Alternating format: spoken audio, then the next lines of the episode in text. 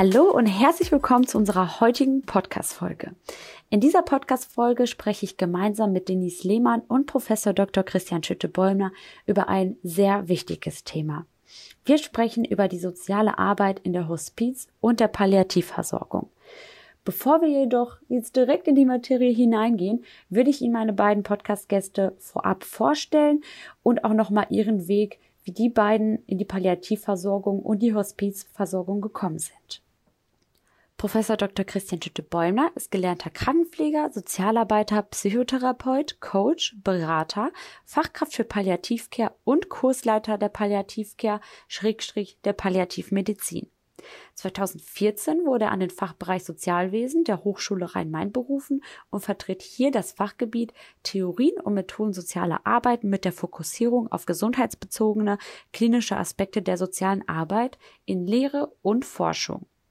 Seit 2018 ist er Dekan am Fachbereich Sozialwesen der Hochschule Rhein-Main.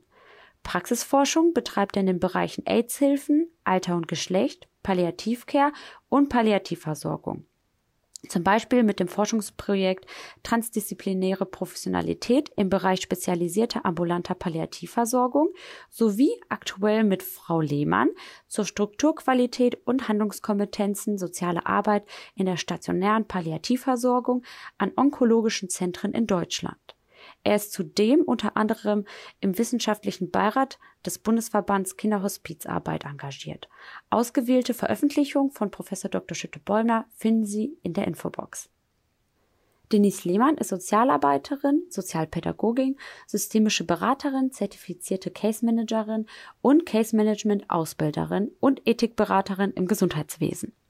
Sie ist seit 2021 wissenschaftliche Mitarbeiterin an der Hochschule Rhein-Main am Fachbereich Sozialwesen und forscht zur sozialen Arbeit in der spezialisierten stationären Palliativversorgung. Zuvor leitete sie sieben Jahre einen Krankenhaussozialdienst in Essen, wirkte dort unter anderem beim Aufbau eines klinischen Ethikkomitees, einer Palliativstation sowie diverser Organkrebszentren mit.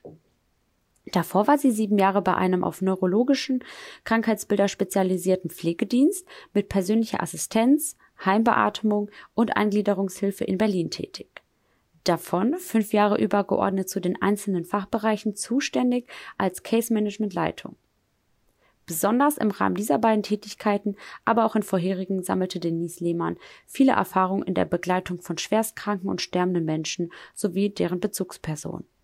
Nebenberuflich ist Denise Lehmann als Case Management Ausbilderin tätig sowie ehrenamtlich im Vorstand der Deutsche Vereinigung für soziale Arbeit im Gesundheitswesen sowie als Ansprechperson für den Funktionsbereich Gesundheit im Berufsverband Soziale Arbeit aktiv. Sie ist zudem unter anderem in der Deutschen Gesellschaft für Palliativmedizin. Hallo und herzlich willkommen. Hallo. Hallo. Vielen Dank für die Einladung. Genau. Sehr, sehr gerne. Ich freue mich, Sie beide hier heute als meine Experten im Gespräch zu haben, im Interview.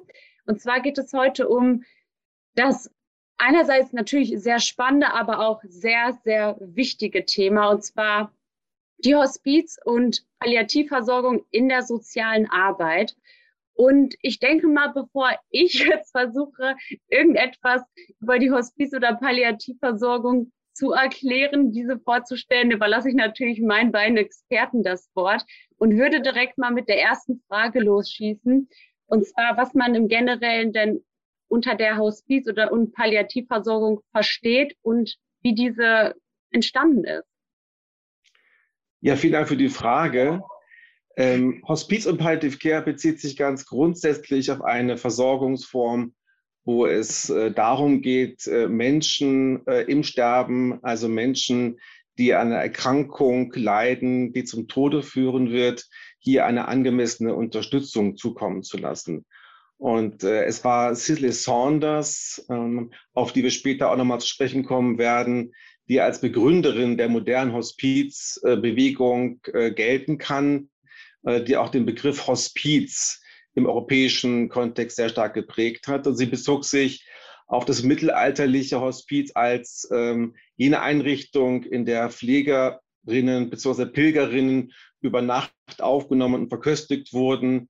Ähm, heute äh, bedeutet Hospiz äh, vom lateinischen Hospitium, ähm, Gastfreundschaft, äh, dass äh, Sterbende eine Umgebung haben, in der sie mit Respekt äh, und Zugewandtheit versorgt werden können. Und Palliative Care meint äh, etwas ganz Ähnliches. Hier geht es darum, die Linderung, die lindernde Medizin und die lindernde psychosoziale Versorgung in den Vordergrund zu stellen. Ähm, Kuration bedeutet Heilung, Palliation bedeutet Linderung. Ähm, wenn therapeutisch, kurativ äh, nichts mehr zu machen äh, ist oder es äh, so scheint, als könne man nichts mehr tun, äh, dann geht es weiter. Dann können wir sehr viel tun, nämlich ähm, Beistand, Anteilnahme äh, und vieles andere mehr wie Schmerztherapie. Äh, darauf werden wir gleich noch zu sprechen kommen. Mhm, mhm. Und ähm, welche Versorgungsmöglichkeiten gibt es dann bei der Hospiz- und Palliativversorgung? Mhm, also da gibt es ganz vielfältige Möglichkeiten grob trennen kann man das erstmal zwischen einer allgemeinen Palliativversorgung und einer stationären ähm, und dann auch wiederum ähm, eine spezialisierte und allgemeine. Wenn wir jetzt mal die allgemeine stationäre Palliativversorgung nehmen, da sprechen wir zum Beispiel von allgemeinen Krankenhausstationen, Palliativbetten, Palliativstationen und ähm, grundsätzlich auch von Personal mit äh, sogenannter Basisqualifikation, wo wir auch nochmal drauf kommen werden, die ähm, also auch in anderen Feldern tätig sind. Ähm, bei der ähm, spezialisierten stationären Palliativversorgung, da sind zum Beispiel die Hospize drunter zu fassen.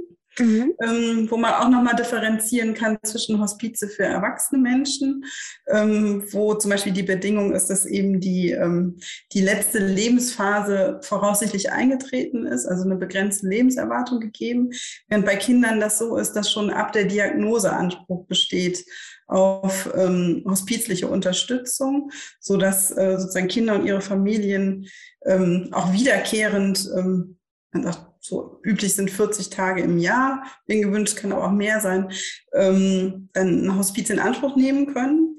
Ähm, und zur spezialisierten stationären Palliativversorgung gehören aber auch ähm, spezialisierte Palliativstationen in Krankenhäusern, wo also entsprechend äh, ausgebildetes Personal ist, bestimmte qualifizierte äh, Qualitätsanforderungen auch gegeben sind und auch konsiliarische Palliativstationen im Krankenhaus. Wenn man sich die allgemeine ambulante Palliativversorgung anguckt, dann kann man von den AAPV-Diensten sprechen. AAPV steht für allgemeine ambulante Palliativversorgung. Das sind Pflegedienste, die zum Beispiel einmal am Tag kommen zur Symptomkontrolle und zu anderen Sachen, die ähm, auch eingebunden sind in Palliativnetzwerke, sodass quasi auch von ja, entsprechend ausgebildeten Leuten frühzeitig erkannt werden kann, okay, hier kommt es vielleicht doch zu einer akuten Verschlechterung. Eventuell reicht die allgemeine ähm, Versorgung nicht mehr und es findet dann eine Überleitung statt zur sogenannten spezialisierten ambulanten Palliativversorgung. Das sind sogenannte SAPV-Dienste. Aber also da kann Herr Schütte-Bäumler gleich noch was zu sagen. Aber ähm, vorher würde ich auch gerne noch mal sagen, dass auch eine allgemeine ambulante Palliativversorgung im Rahmen durch ambulante Hospizdienste zum Beispiel möglich ist, mhm, mhm. wo äh, ehrenamtliche Menschen, die auch entsprechend geschult sind, begleitet von Fachkräften, ähm, unterstützen und ähm, die auch zum Beispiel ähm, bereits im Krankenhaus beginnen können mit der Kontaktaufnahme oder auch in Pflegeheimen tätig sein können. Hm. Ja, das ist ein super Stichwort. Äh, da haben wir bereits schon ein sehr gutes Netz eigentlich in der AAPV, Hausärztinnen, Pflegedienste, äh, der ganze Bereich äh, der ehrenamtlichen MitarbeiterInnen. Ähm, da sind wir schon ein ganzes Stück weitergekommen, wo diese Versorgung bereits greift. Ähm, ergänzend dazu ähm, bietet die SAPV eine spezialisierte Versorgungsform, die sich insofern von der allgemeinen ambulanten Palliativversorgung unterscheidet, als dass diese Teams mit ähm, einer besonderen Kompetenz äh, im Bereich der ärztlichen Versorgung, auch im Bereich der pflegerischen Versorgung und leider noch nicht abgesichert auch der sogenannten psychosozialen Versorgung, mhm. weil dieser Bereich äh, sagen noch nicht finanziert ist. Die berühmte dritte Berufsgruppe ist noch nicht festgelegt äh, verbindlich. Finanziert wird also in der SAPV nur ähm, die medizinische und die pflegerische Dienstleistung. Ähm, die psychosoziale Dienstleistung äh, ist in der Regel spendenfinanziert.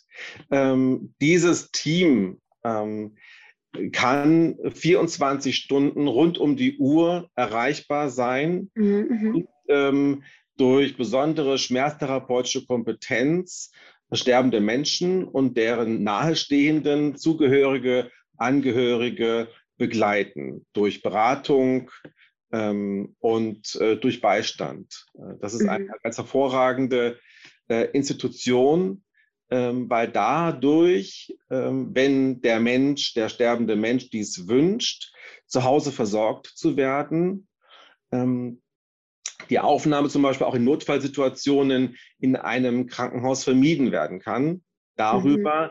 dass ambulant die ähm, eben sagen äh, erwähnte Versorgung äh, realisiert werden kann. Und das ist ein Teamgeschäft, äh, sozusagen ein, ein Teamwork.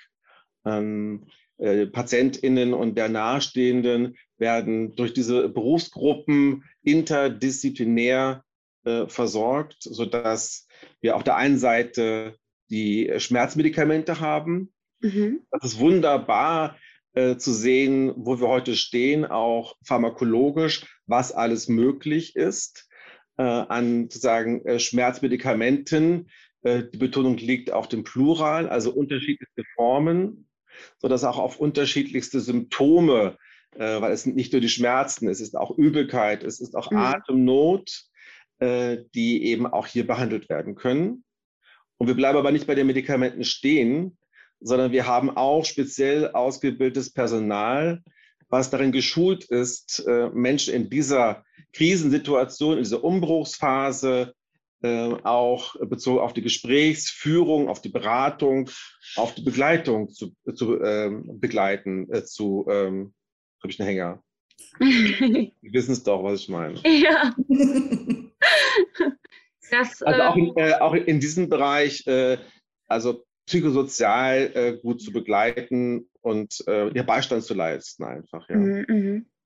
Ja, vorab vielen Dank schon mal für die sehr ausführliche Antwort auf äh, meine Frage. Das war sehr, sehr viel und es ist auch sehr, sehr schön, dass es so groß einfach auch einfach ist im Generellen und ähm, dass natürlich auch die Möglichkeit einfach besteht, wie Sie vorhin gesagt haben, eben auch ähm, die Möglichkeit, ähm, zu Hause quasi sich auf ähm, das Kommende noch vorzubereiten, ähm, dass die Möglichkeit eben auch besteht, in seinem gewohnten Umfeld eben ähm, ja auch äh, gepflegt zu we werden zu können. Ähm, da würde ich jetzt den Umschwung mal ähm, bringen und zwar die ähm, Hospiz und ähm, Hospiz und Palliativversorgung in Zusammenhang mit der sozialen Arbeit. Ähm, wo, äh, wo und wie äh, findet man denn Strukturen in dem Ganzen zusammen? Mhm. Ja, also insgesamt kann man sagen, dass soziale Arbeit äh, oftmals in äh, Hospizen, also in stationären Hospizen tätig ist, ähm, aber auch im Rahmen von ambulanten Hospizdiensten, nämlich genau bei der sogenannten Koordination der Ehrenamtlichen und auch Schulung und Begleitung der Ehrenamtlichen. Ähm, Im Krankenhaus ist soziale Arbeit auf jeden Fall vertreten, im Rahmen der Palliativstationen und Palliativdienste. Und auch ambulant kann man nochmal sagen, in der äh, Koordinierungsfunktion nach Paragraph 39a SGB V. Ähm, das sind so Felder, wo soziale Arbeit oft vertreten ist, mhm. seltener, aber auch vertreten eben in diesen AAPV und SAPV-Diensten, was der Herr Schütte-Bäumler auch eben ja schon erwähnte, dass da die Finanzierung äh, nicht äh, gesichert ist. Ähm, insgesamt muss man aber sagen, ist die soziale Arbeit in dem Feld nicht gesetzlich verankert bislang. Mhm. Ähm, es ist dann eher so, dass zum Beispiel Krankenhäuser ähm, gewisse palliativmedizinische Komplexbehandlungen nur abrechnen können, wenn zusätzlich zu den Professionen Medizin und Pflege auch weitere sogenannte Therapieberufe, und da zählt dann in dem Fall soziale Arbeit mit als einer von mehreren möglichen, ähm, wenn die da misstätig sind. Und eine andere Möglichkeit oder Vorgabe ist auch ähm, von der Deutschen ähm, Krebsgesellschaft, ähm, wenn es um die Zertifizierung zu onkologischen Zentren geht. Ähm, da ist zum Beispiel festgelegt, wenn man diese Zertifizierung anstrebt und erreichen möchte, muss unter anderem neben ganz vielen anderen Sachen auch äh, soziale Arbeit aber mit tätig sein. Mhm, mh, mh. Das Spannende hierbei ist, ähm, dass soziale Arbeit eine ganz wichtige Funktion übernimmt, die sich auf äh, die Netzwerkarbeit auch bezieht. Da kommen wir gleich vielleicht nochmal zu den mhm. Kompetenzen, späterhin auch.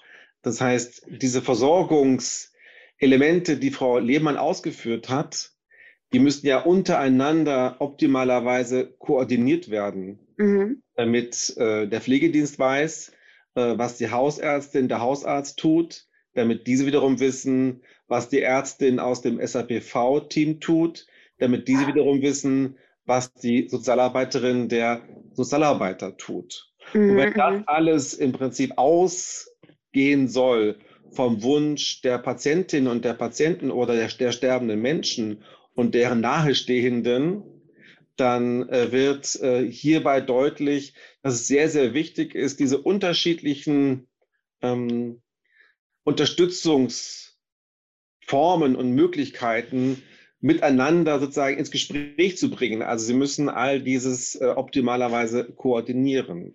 Mhm, mh. Wer soll das tun? Mit welcher Methode? Mit welcher Kompetenz? Ähm, wir sagen aus der sozialen Arbeit heraus, dass wir hier eine Expertise und Kompetenz mitbringen, ähm, zu koordinieren, Netzwerke ähm, zu entwickeln, mhm. die Kommunikation zu halten. Mhm, mh da muss definitiv alles aufeinander abgestimmt äh, sein, wenn so viele ähm, Menschen quasi da mit drin sind. Da eben, also das ist auf jeden Fall eine große Herausforderung. Und, ähm, und welche Kompetenzen bringt dann bringt die soziale Arbeit für den Bereich Palliativcare mit? Also welche Methoden ähm, werden da quasi angewandt oder mit welchem Handlungswissen? Wir bringen da eine ganze Reihe von äh, Methoden mit. Mhm, mhm, Wir glauben, dass äh, es sinnvoll ist, äh, diese einzusetzen. Ich fange mal an ähm, mit der Methode der Beratung, ähm, mhm. vielleicht auch mit äh, besonderer Fokussierung auf die systemische Beratung. In der systemischen Beratung schauen wir uns an, am Beispiel Familien, ähm, wie die Individuen, also die einzelnen Familienmitglieder untereinander kommunizieren, miteinander umgehen. Also wie die Systemelemente miteinander in Verbindung stehen und ähm, in Interaktion stehen und hier eine Dynamik feststellbar ist, äh, Familiendynamik so zum mhm. Beispiel. Und wenn diese Familien ähm, dann sozusagen in regelmäßigem Kontakt stehen mit den äh, unterstützenden Diensten, von denen wir eben auch gesprochen haben, wo eine Netzwerkarbeit erforderlich ist oder günstig ist, dann sehen wir hier, dass wir vielleicht auch eine besondere Form der Gesprächsführung brauchen. Wir würden vorschlagen, tatsächlich die systemische Beratung als ein Beispiel. Mhm. Mhm. Ja, und ansonsten ähm, würde ich sagen, es ähm, bringt soziale Arbeit noch, noch ganz viel mit. Also wenn wir hier ähm, allein das Thema Krisen uns vielleicht anschauen, also ähm, wo die betroffenen Menschen, aber eben auch die Angehörigen und Angehörige fasse ich da weiter. Damit meine ich nicht nur äh, verwandtschaftliche Personen, sondern eben auch Freunde, Bezugspersonen, halt Vertrauenspersonen. Dann ähm, ja, bringt das ja eine Reihe von Belastungen auch mit sich. Also schon angefangen überhaupt bei der Diagnose, wo ähm, ja Rollen sich verändern, wo ähm, fortschreitend dann auch mitunter ein Verlust der Autonomie gegeben ist, ähm, eventuell Verlust der finanziellen Sicherheit und ganz vieles mehr. Also und zwar nicht nur bei der betroffenen Person, sondern eben auch bei den Bezugspersonen. Und ähm, ja, mitunter kann das ja auch zu akuten Krisen führen ähm, bei den Menschen. Und da ähm, bringt soziale Arbeit auch ähm, auf jeden Fall Kompetenzen mit, auch, was Herr Schütte-Bäumler eben gerade schon sagte, so im Sinne einer Mediation sozusagen vermittelnd zwischen auch verschiedenen Sichten auf die Situation. Klassische Frage ist, was ist das Beste für XY? Ähm, so, das ist äh, nicht immer einfach zu klären. Mhm. Ähm, ja, oder auch ähm, bei der äh, Gesundheitsplanung, also im Vorausplanen, ähm, da kann soziale Arbeit auch sich sehr gut einbringen. Ähm, überhaupt was eben auch schon Thema war, Netzwerkkompetenzen, auch Navigationskompetenzen. Also mitunter ist es ja so, je nach Bedarfslage oder ja Situation ähm, entstehen ja ganz unterschiedliche auch Probleme, die mitunter mit ganz unterschiedlichen Mitteln, Sozialgesetzbüchern, Leistungsträgern etc. gedeckt werden müssen.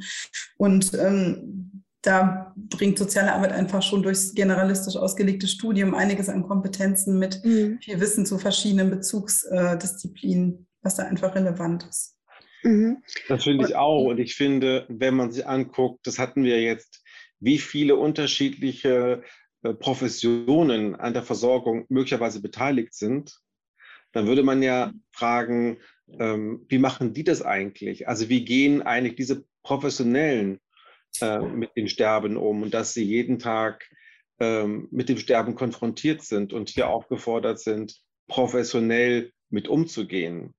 Und es ist mir wirklich ein Herzensanliegen, nochmal darauf zu verweisen, wie wichtig es ist, dass auch in diesen versorgenden Teams, diesen interdisziplinären Teams, die Möglichkeit besteht, wenn es mir mal nicht gut geht, auch wenn ich Profi bin und Experte bin oder Expertin bin oder Profi bin, ähm, da einen Umgang mit zu haben, ähm, dass ich die Sicherheit habe, wenn mir etwas nahe geht, dann kann ich das in einem Rahmen äh, sagen und ähm, werde hier auch durch äh, mein Team, durch meine Teammitglieder unterstützt.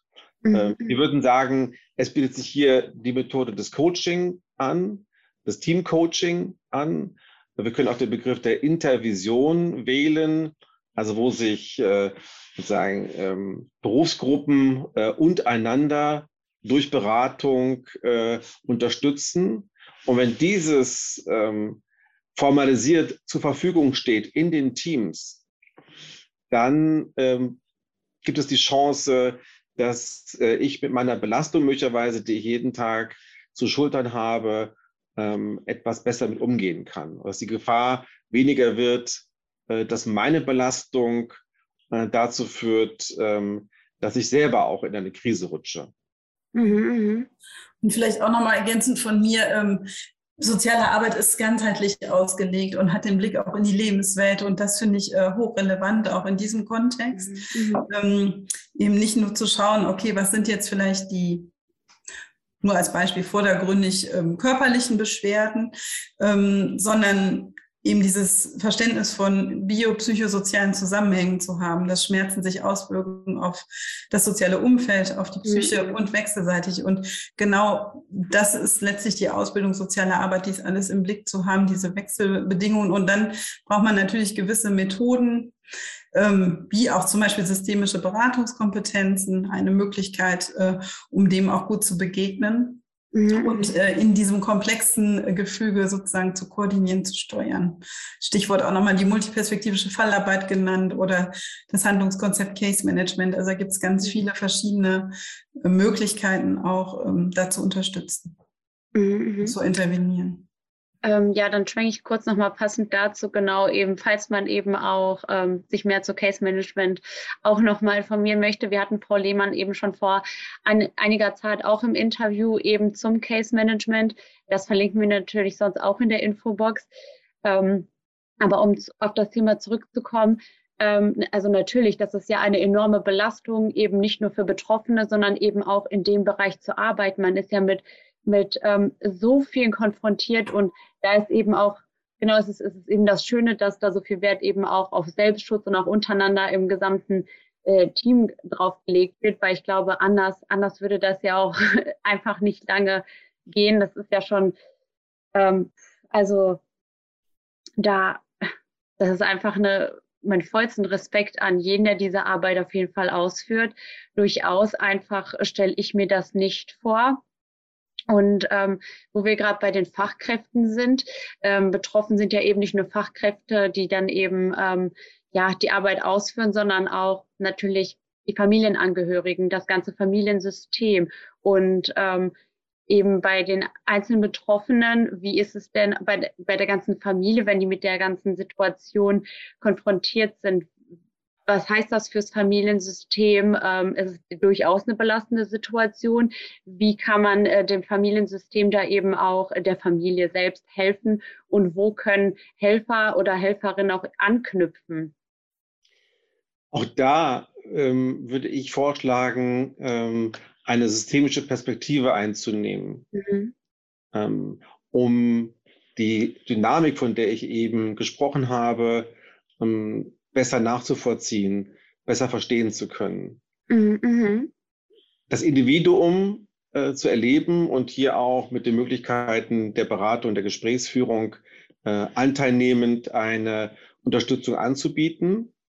Und zweitens aber die Beziehung, die Interaktionen zwischen den ähm, einzelnen Mitgliedern ähm, eines Gruppenzusammenhangs, das kann eine Familie sein, äh, ich habe jetzt häufiger auch den Begriff äh, Nahestehende benutzt. Mhm. Es geht also sowohl um verwandtschaftliche Verhältnisse, aber auch insgesamt um soziale Verhältnisse, äh, also die Freundin, der Freund, ähm, die Nachbarin, ähm, also Menschen, die dem sterbenden Menschen nahestehen. Mhm.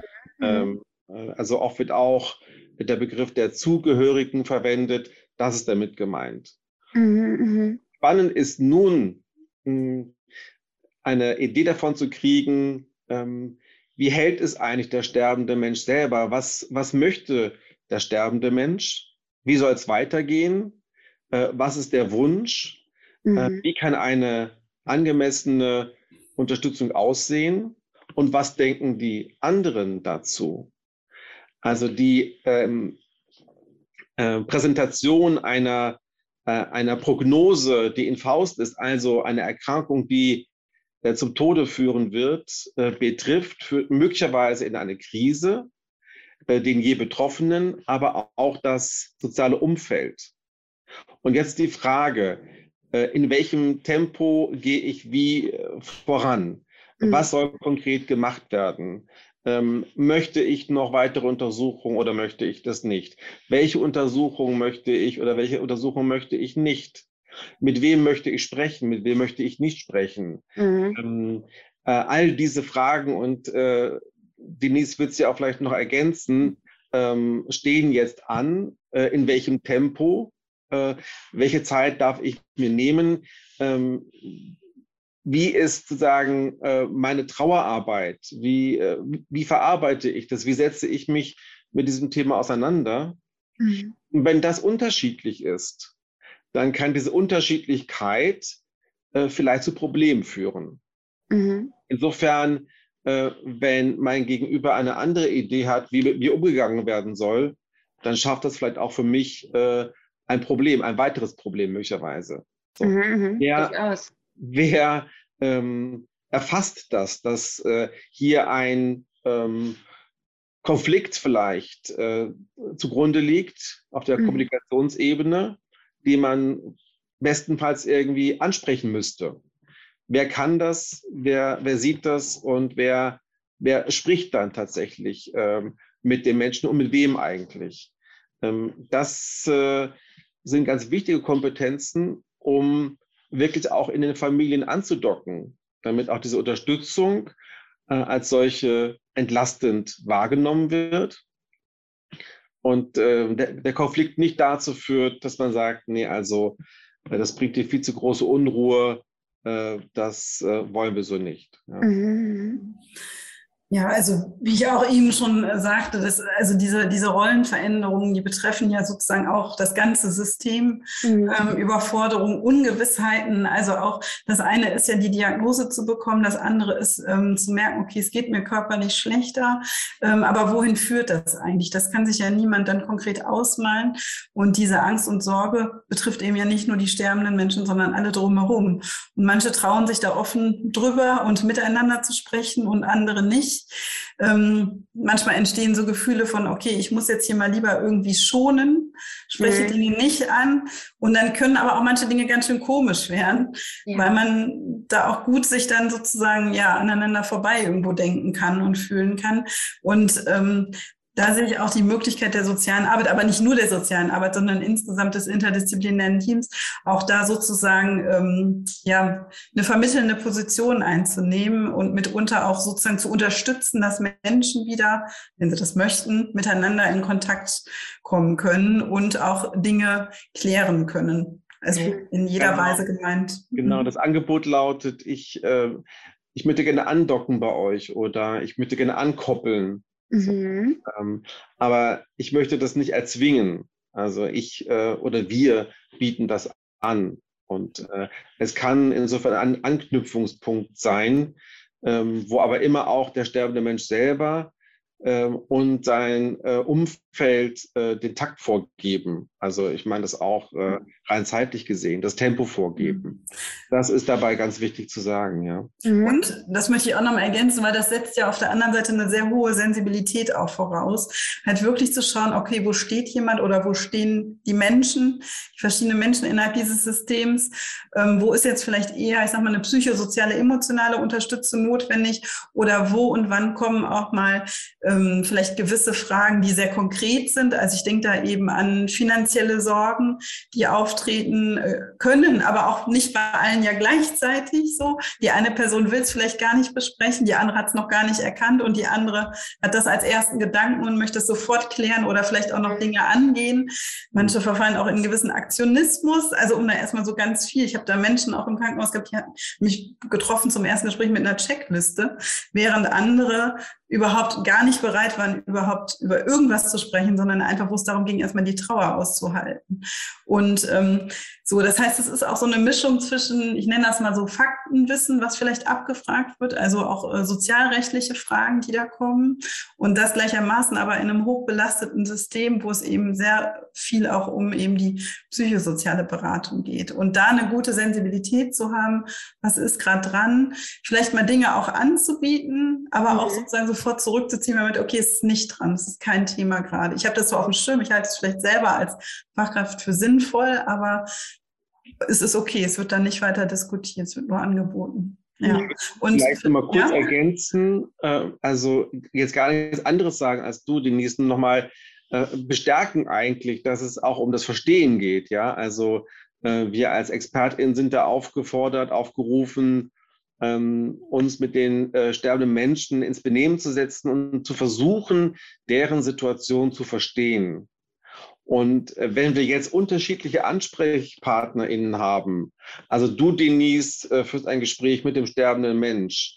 Ich führe am nächsten Tag vielleicht ein Gespräch äh, mit der Lebenspartnerin, dem Lebenspartner, der Mutter, dem Vater, äh, wer auch immer, dem besten Freund, der Nachbarin. So kommen ja unterschiedliche Perspektiven zusammen. Und jetzt wird auch klar, warum dann die Teamgespräche so wichtig sind, mhm. damit nämlich die unterschiedlichen mhm. Perspektiven zusammengeführt werden können und damit wir nicht nur individuell als ExpertInnen versuchen zu verstehen, sondern ähm, wir auch dann im Team versuchen, als Team äh, die Situation äh, zu verstehen, in der sich die Menschen befinden ähm, und hier uns jeden Tag aufs Neue bemühen, ja, ähm, die bestmöglichste Unterstützung äh, anbieten zu können, sodass wir nicht Gefahr laufen, äh, über die Menschen zu entscheiden, sondern möglichst immer versuchen, mitzugehen. Im, im Palliativkontext wird auch dann der Begriff des Mitschwingens äh, verwendet.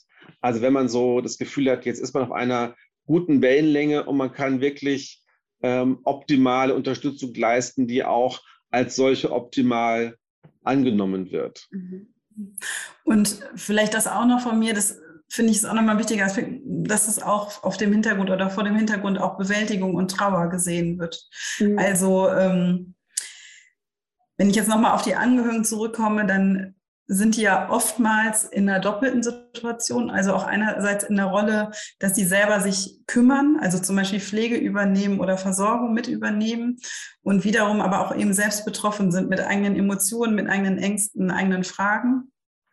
Und dass es hier auch ganz wichtig ist, finde ich, wirklich präventiv anzusetzen, weil natürlich auch es darum geht, dass wenn jetzt eine Bewältigung, also kann ja auch über eine längere Zeit eine Versorgung sein und eben auch ein Trauerprozess, wenn der sozusagen ja schwierig verläuft, könnte das ja im schlimmsten Fall auch zu einer chronischen Erkrankung führen, bis hin auch zu ähm, Verlust von Arbeitsplatz oder so. Also es kann mitunter ja zu weitreichenden Folgewirkungen kommen. Und ähm, das finde ich einfach vor dem Hintergrund auch nochmal wichtig, dass es eben wichtig ist, dass eben auch die Angehörigen gesehen werden mit ihrer Belastung und nicht erst ab dem Tod, sondern eben tatsächlich möglichst präventiv so früh wie möglich. Durchaus, definitiv.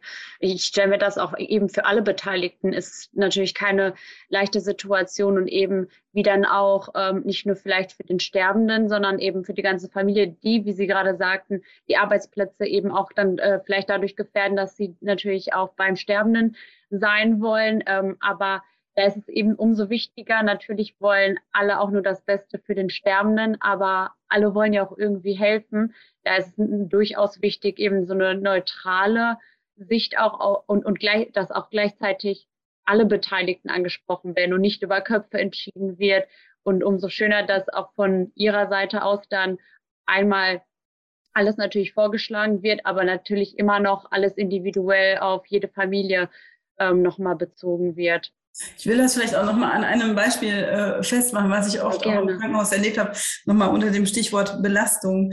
Ähm, also das eine, das haben wir auch gerade so betont, dass es natürlich zentral ist zu schauen, was möchte der sterbende Mensch selber. Mhm. Aber mitunter also die Beispiele hatte ich ganz oft, dass eben klar war, okay, ich möchte zu Hause sterben mhm. und mitunter verlaufen aber auch die Krankheitsprozesse so schwerwiegend, dass es ganz unterschiedliche ähm, Bedingungen gibt, wo ähm, sozusagen für das Umfeld aber klar ist, okay, wir können das nicht leisten, wir schaffen das nicht, entweder räumlich nicht oder zeitlich oder körperlich oder psychisch.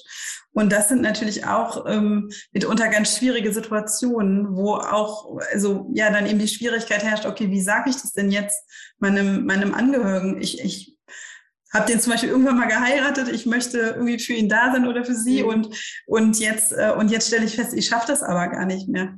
Und das auch zuzulassen, so eine vermeintliche Schwäche und das Ganze muss mitunter dann tatsächlich auch mal moderiert werden. Nicht immer, das schaffen natürlich auch Leute alleine miteinander. Aber das sind auch so, also wirklich Fälle gewesen, die ich recht regelmäßig auch im Krankenhaus hatte, mhm. wo wir dann auch sozusagen moderierend unterstützen mussten, auf beiden Seiten, auf allen Seiten, dass die Leute sich trauen, auch darüber zu sprechen, über diese vermeintlichen Tabuthemen oder auch so, ich habe doch ein Versprechen abgegeben und jetzt merke ich, okay, die Krankheit ist schlechter geworden, die Symptomatik so gravierend, ich schaffe das einfach nicht mehr. Mhm. Finde ich auch nochmal wichtig. Ja, definitiv. Ähm, umso wichtiger halt auch einfach, genau wie Sie eben sagten, man hat ein Versprechen gegeben und da spielt auch, ich denke mal, auf dieses schlechte Gewissen eben nur das Beste zu wollen und man möchte ja auch niemanden täuschen. Ähm, ich, ich glaube, so viele kennen ich bin mir da jetzt gerade auch nicht sicher. Kann auch sein, dass ich was nicht Wichtiges sage. Ähm, aber umso wichtiger eben auch einfach die Möglichkeit zu kennen, dass es ähm, eben den Moderator dafür gibt, ähm, der eben, dass man nicht alleine in dieser Situation ist, dass man nicht alleine handeln muss. Und umso wichtiger, dass wir auch eben diesen Aspekt hier gerade besprechen. Mhm. Ähm, ich würde jetzt nochmal anders schwenken und zwar ähm, von den Betroffenen hin zu den ähm, ja, die die, die, die Hospiz- oder äh, Palliativversorgung ausführen. Falls ich jetzt ähm, Palliativversorger oder Hospizversorger werden möchte, was ähm, kann ich dafür alles was machen und was muss auch gemacht werden? Welche Schulungen oder Weiterbildung gibt es und welche muss man eben auch machen, um äh, diesen Beruf ausüben zu können und ausführen zu können? Mhm. Okay. Eine ganz, ganz wichtige Frage. Ähm, ich würde sie für die soziale Arbeit mal beantworten und mhm. äh, äh die nächste kannst ja gerne auch den Ball sozusagen aufnehmen.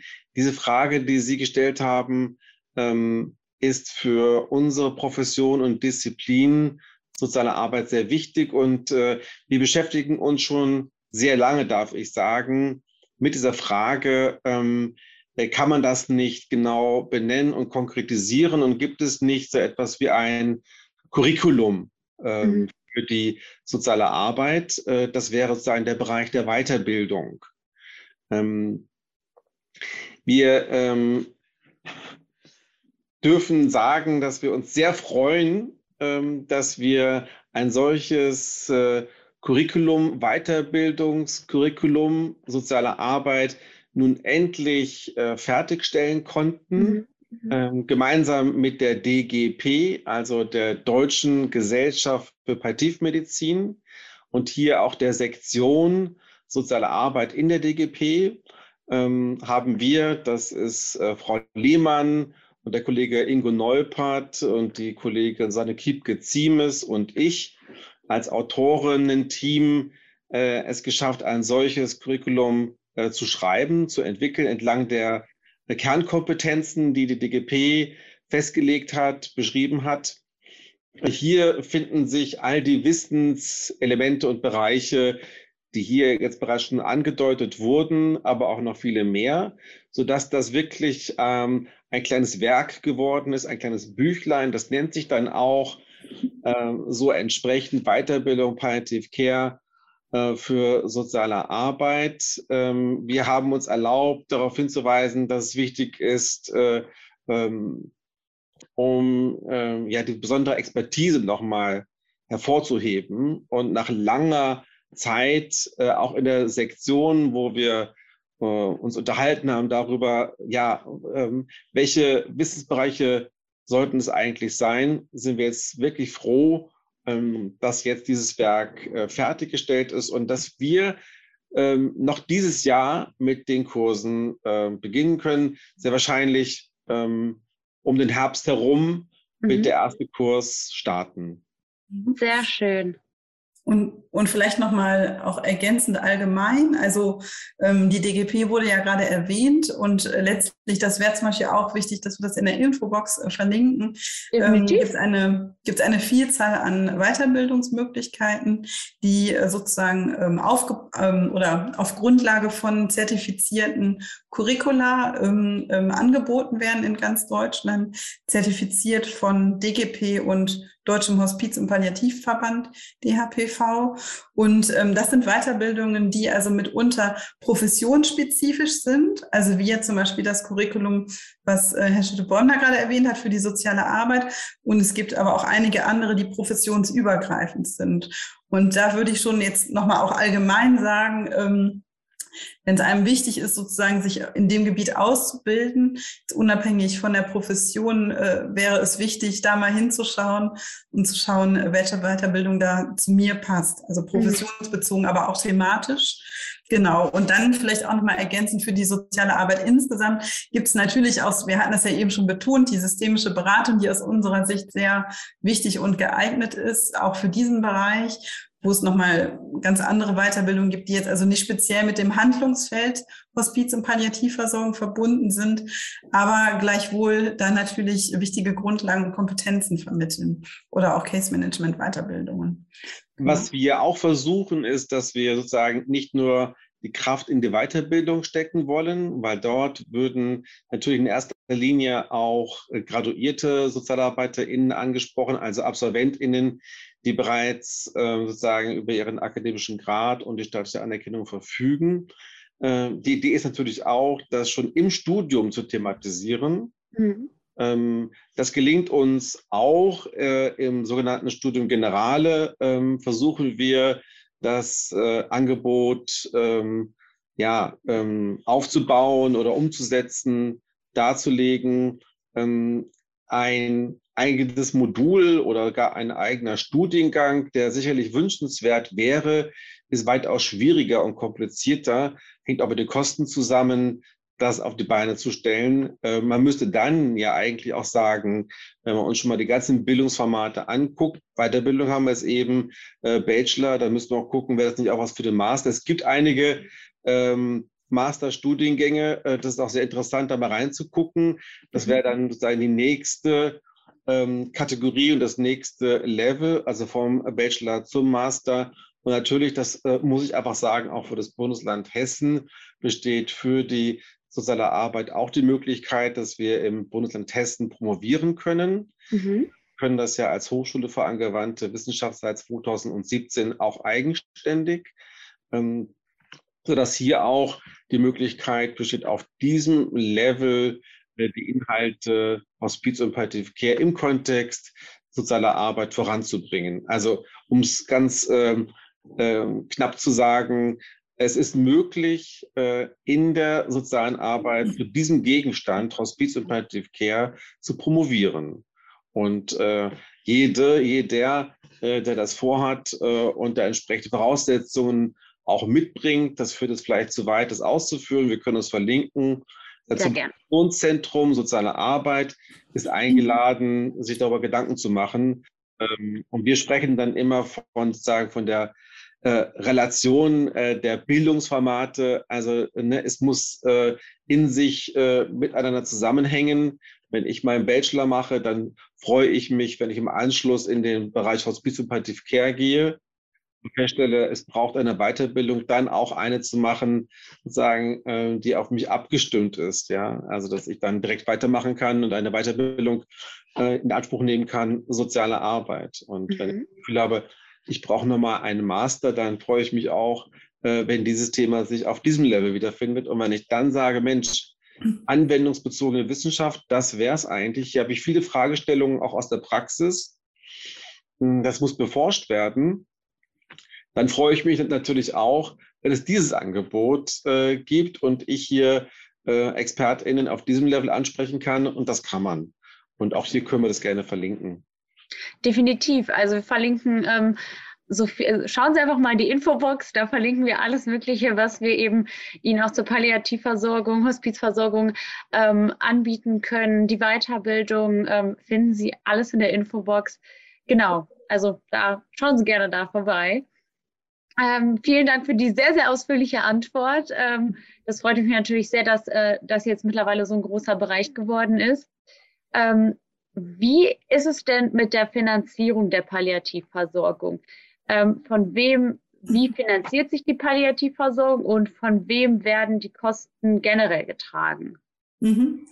Also da äh, können wir zusammenfassend sagen, dass es schon überwiegend SGB V-Leistungen sind, also Leistungen der gesetzlichen Krankenversicherung. Nur als Beispiel die AAPV oder SAPV-Dienste, die können sozusagen verordnet werden vom niedergelassenen Arzt. Krankenhäuser sind ja auch SGB V finanziert. Ähm, stationäre Hospize ähm, finanzieren sich aus einer Mischung, also schon überwiegend der große Teil ist auch SGB V gesetzliche Krankenversicherung. Mhm. Aber wenn jemand einen Pflegegrad hat, ähm, gemäß der Pflegeversicherung, dann wird das da auch sozusagen mit eingerechnet, mit verrechnet. Und stationäre Hospize müssen sich aber zwingend ähm, zu zehn Prozent aus Spendengeldern auch finanzieren. Das mhm. ist so gesetzlich vorgegeben. Und bei den ambulanten Hospizdiensten ist es sogar anders, die sind sogar überwiegend aus Spendengelder finanziert. Mhm. Und Krankenkassen äh, zahlen da Zuschüsse mitunter.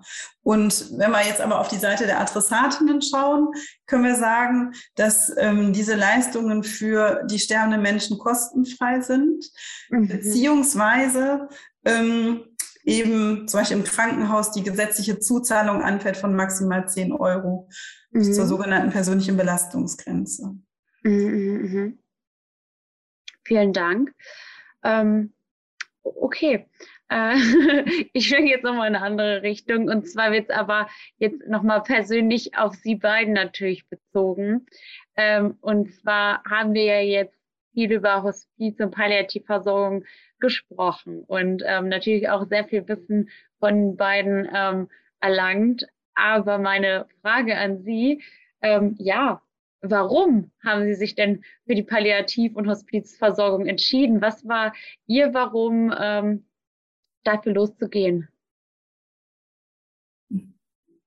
Also bei mir war es tatsächlich so, dass ich zum ersten Mal von Hospiz gehört habe ähm, im Rahmen meiner Krankenpflegeausbildung. Mhm. Ähm, ich habe vor dem Studium Sozialpädagogik eine Krankenpflegeausbildung absolviert und habe auch eine Zeit lang als Krankenpfleger gearbeitet.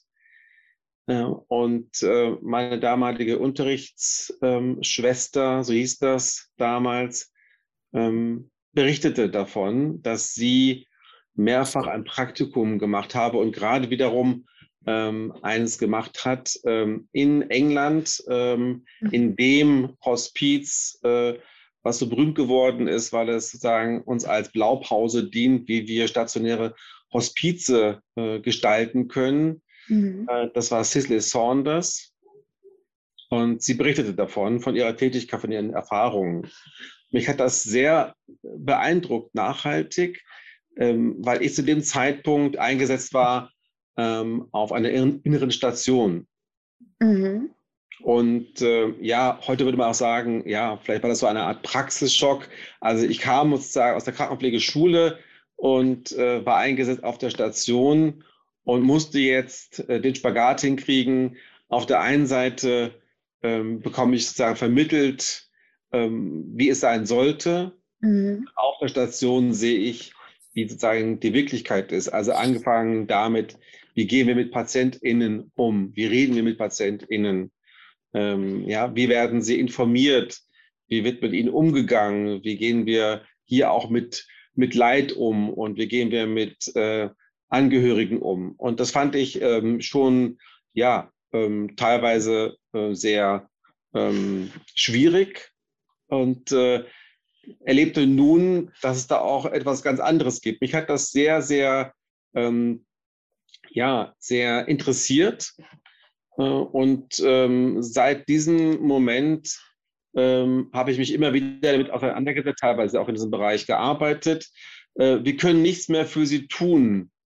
Ähm, das gibt es eigentlich in diesem Bereich gar nicht. Mhm, mh. Wir können gar nichts mehr für sie machen äh, oder äh, gar, sie sind austherapiert. Mhm. Ähm, das würde ich sagen, ist eine Haltung, die sehen wir in Hospiz und Palliative Care nicht, sondern dann geht es erst richtig los. Äh, dann fangen wir an, ins Gespräch zu gehen mit den Menschen äh, mhm. und versuchen, an ihrer Seite zu sein. Also dieses äh, an der Seite sein der Menschen, sich nicht aufzudrängen, sondern wirklich, wie wir es eben auch gesagt haben, zu versuchen zu verstehen, bei den Leuten sein, ähm, bei ihre Autonomie auch wertzuschätzen und ihre Selbstbestimmung wertzuschätzen und das Tempo, also äh, die Geschwindigkeit zu respektieren. Die Menschen brauchen äh, dabei selber rauszukriegen, was ist eigentlich das, äh, was ist eigentlich das Richtige und Angemessene für mich. Das hat mich wirklich zutiefst überzeugt, nicht nur aus einer krankenpflegerischen Perspektive, sondern eben auch, da mache ich keinen Unterschied, auch aus einer Perspektive sozialer Arbeit. Also das, mhm. was wir dann an Konzepten kennen, ähm, wie ähm, Wertschätzung, Selbstbestimmung, Partizipation, Teilnahme, Teilhabe äh, und so weiter. Das passt sehr gut äh, zusammen. Ja, und das ist so ein, ein Credo von mir äh, geworden und äh, bis zum heutigen Tag eigentlich geblieben. Sehr, sehr schön. Vielen Dank fürs Teilen, dass es auch so persönlich geworden ist. Vielen Dank.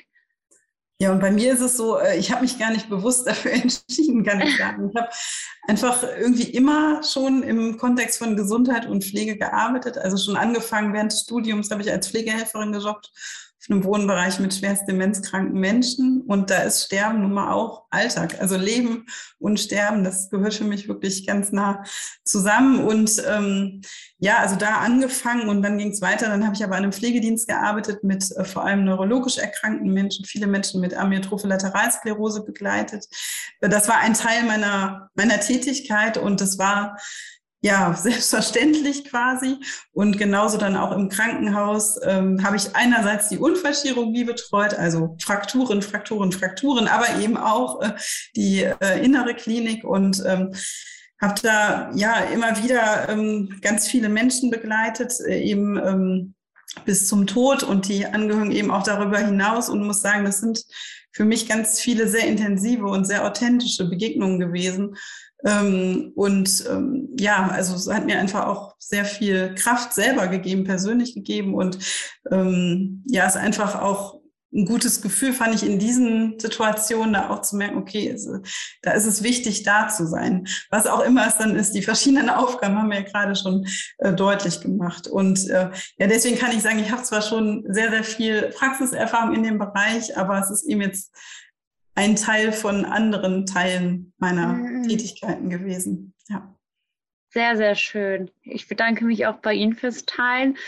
Das ist auch sehr, sehr schön, wie auch ähm, Sie gerade gesagt haben, ähm, Herr Dr. Schütte-Bäumer, dass ähm, es eben gerade da ähm, nicht zu Ende ist, sondern erst in ihrer bei der Arbeit erst anfängt, dass bei ganz, in ganz vielen Tätigkeiten da eben schon ein Ende gesehen wird und äh, sie da eben auch nochmal so vielen Familienangehörigkeit, äh, Angehörigen und auch ähm, den Selbstbetroffenen einfach noch so viel mitgeben, so viel mitschenken und so viel einfach tun. Ähm, das ist, es ist wirklich nicht in Worte zu, zu äh, begreifen, also dass es äh, in Worte zu fassen. Es ist unglaublich und umso schöner, dass Sie diese Arbeit ausführen. Durchaus sehr, sehr beeindruckend. Da komme ich auch schon zu meiner letzten Frage von unserem sehr spannenden Thema. Und zwar, ähm, wenn Sie jetzt auf die Palliativversorgung in die Zukunft blicken, in die Zukunft schauen, was sich bisher alles getan hat auch, ähm, was würden Sie sich wünschen, was sich vielleicht in der Zukunft auch noch verändert? Wo sehen Sie die Palliativversorgung ebenfalls auch noch in der Zukunft? Und was könnte sich eben vielleicht auch ähm, ändern auf Ressourcen zum Beispiel ähm, bezogen? Mhm. Da fallen mir verschiedene Dinge zu ein. Also das eine ist grundsätzlich, würde ich grüßen, wenn diese verschiedenen Versorgungsangebote in der Hospiz- und Palliativversorgung, die wir gerade aufgezeigt haben, wenn die noch weiter ausgebaut werden könnten, so dass ähm, auch sozusagen auf ganz Deutschland betrachtet, egal wo jemand lebt, ähm, dass es eben sozusagen eine gleiche, gleiche Verfügbarkeit gibt an Angeboten, dass die Leute eben wirklich die Möglichkeit haben, sich frei zu entscheiden, nutze ich SAPV, gehe ich ins Hospiz, bleibe ich zu Hause, was auch immer. Weil leider ist es in der Realität mitunter eben so, dass die Zeit einfach entscheidet, so dass jemand ein Hospizplatz nicht frei verfügbar ist oder das SAPV nicht kurzfristig verfügbar ist, so dass jemand dann doch noch ein paar Tage länger im Krankenhaus bleiben muss, obwohl es nicht will oder sie und dann auch dort stirbt. Also ähm, da würde ich mir einfach weiterhin, also wirklich durch alle Felder hindurch einen besseren Ausbau wünschen. Was ich mir auch wünschen würde, ist tatsächlich nochmal eine, ähm, ja, ein höheres Bewusstsein dafür mhm. ähm, über den Bereich Fort- und Weiterbildung. Und zwar nicht nur sozusagen in den vermeintlichen Hospiz- und Palliativfeldern, äh, sondern wenn wir da auch an Einrichtungen denken für äh, Menschen mit ähm, einer Behinderung in der sogenannten oder ähm, eben Pflegeheime. Ähm, Menschen im Strafvollzug. Also es gibt noch ganz viele andere Orte, wo sozusagen auch gestorben wird und äh, wo in einigen Einrichtungen natürlich das auch schon erkannt ist und Mitarbeitende geschult werden. Aber da sehe ich auf jeden Fall noch äh, Potenzial und eine hohe, ähm, einen hohen Bedarf, äh, das noch sozusagen zu verbessern. Ähm, und ich würde mir tatsächlich auch wünschen, dass es äh, quasi so ist, dass die soziale Arbeit doch auch gesetzlich verankert ist, einheitlich, dass es sozusagen nicht sozusagen mehr oder weniger, ich übertreibe das jetzt beim Zufall überlassen wird, ob ich jetzt in dem einen Krankenhaus bin, wo soziale Arbeit ist oder in, der, in dem anderen nicht. Also für mich ist soziale Arbeit in diesen interdisziplinären Teams ein ganz wichtiger Bestandteil.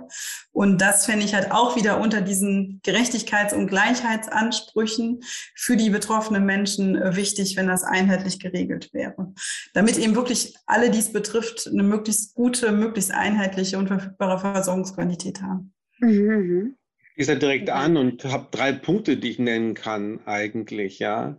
Mhm. Das ist ähm, zunächst mal ähm, anknüpfend an das, was äh, Denise gesagt hat. Ähm, noch mehr Offenheit für dieses Thema, ähm, ja, in der Gesellschaft äh, wie auch äh, im Sozial- und Gesundheitswesen.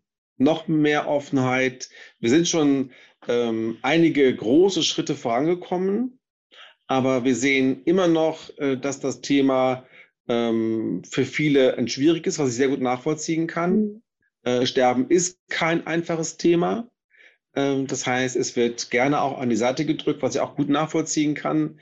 Äh, für diejenigen, die aber in dieser Situation sind, ist es fatal, wenn weggeschaut wird. Dann müssen wir hinschauen. Insofern brauchen wir äh, diese Expertise. Also wir brauchen das Ehrenamt, äh, wir brauchen die allgemeine ähm, Informationsmöglichkeit ähm, äh, und wir brauchen aber auch eben die Expertinnen. Und zwischen diesen Expertinnen äh, brauchen wir, finde ich, noch mehr Austauschmöglichkeit untereinander.